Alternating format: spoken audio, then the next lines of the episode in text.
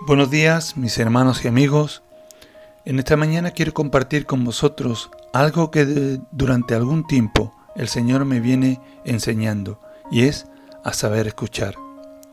La virtud de saber escuchar es una de las facultades que toda persona debe tener y más si somos creyentes fieles al Señor, porque la palabra de Dios lo demanda de la siguiente manera.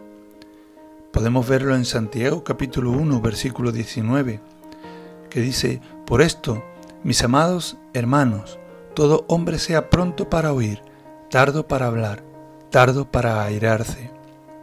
Saber escuchar ayuda a la persona que nos habla a sentirse respetada, sentirse acogida.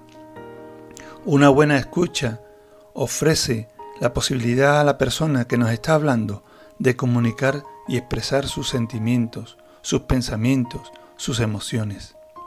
En un mundo donde diariamente escuchamos tanto ruido y todos quieren hablar y dar su opinión, y podemos verlo día a día en los debates de televisión, en los políticos de nuestro país, todos quieren hablar y hablar, pero ninguno quiere escuchar, y perdemos de vista el saber escuchar.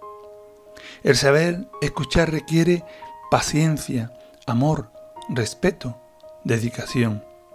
Cuando hablamos demasiado y oímos poco, le estamos comunicando a los demás que nuestras ideas son mucho más importantes que la de ellos.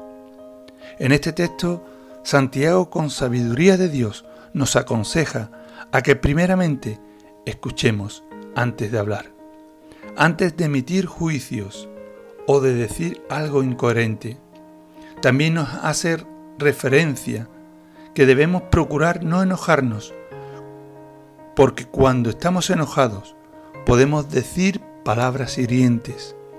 Así que lo mejor es escuchar antes de hablar. Saber escuchar es el hecho de estar dispuesto a atender las necesidades del otro, demostrándole lo importante que es y que puede contar con nosotros. Esa es una misión del verdadero cristiano, el escuchar al prójimo en sus momentos de angustia, en sus momentos de tristeza y dolor, pero también en sus momentos de alegría, de éxito y de gozo. La Biblia nos enseña en Romanos capítulo 12, versículo 15, gozaos con los que se gozan, llorad con los que lloran. Y cómo no, saber escuchar la palabra de Dios, que es lo más importante para nuestro crecimiento espiritual y personal, ya que cuando aprendemos de ella nos edificamos y que de esta manera podemos edificar a los demás. Siempre necesitamos escuchar de Dios para que nuestra fe esté firme y no decaiga. Jesucristo es omnisciente, omnipotente, todopoderoso Dios, y aún así se complacía escuchando a la mujer samaritana y haciendo preguntas que le permitían escuchar lo que el ciego Bartimeo o el paralítico de Betesda querían en lo más profundo de sus corazones. Además, el Señor escucha nuestras oraciones, nos conforta, nos da palabras de aliento y su presencia nos da serenidad. Por ello, hermano, en esta mañana, medita en esto que he compartido contigo y ponte, si es necesario, un cronómetro mental en tu conversación y controla cuánto hablas y cuánto escuchas. Cuando alguien habla contigo, pregúntate, ¿percibe esa persona que son valiosos sus puntos de vista y sus conceptos?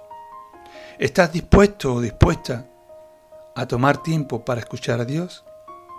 Aprendamos, hermanos, cada día a escuchar a Dios y a las personas. Que Dios te bendiga.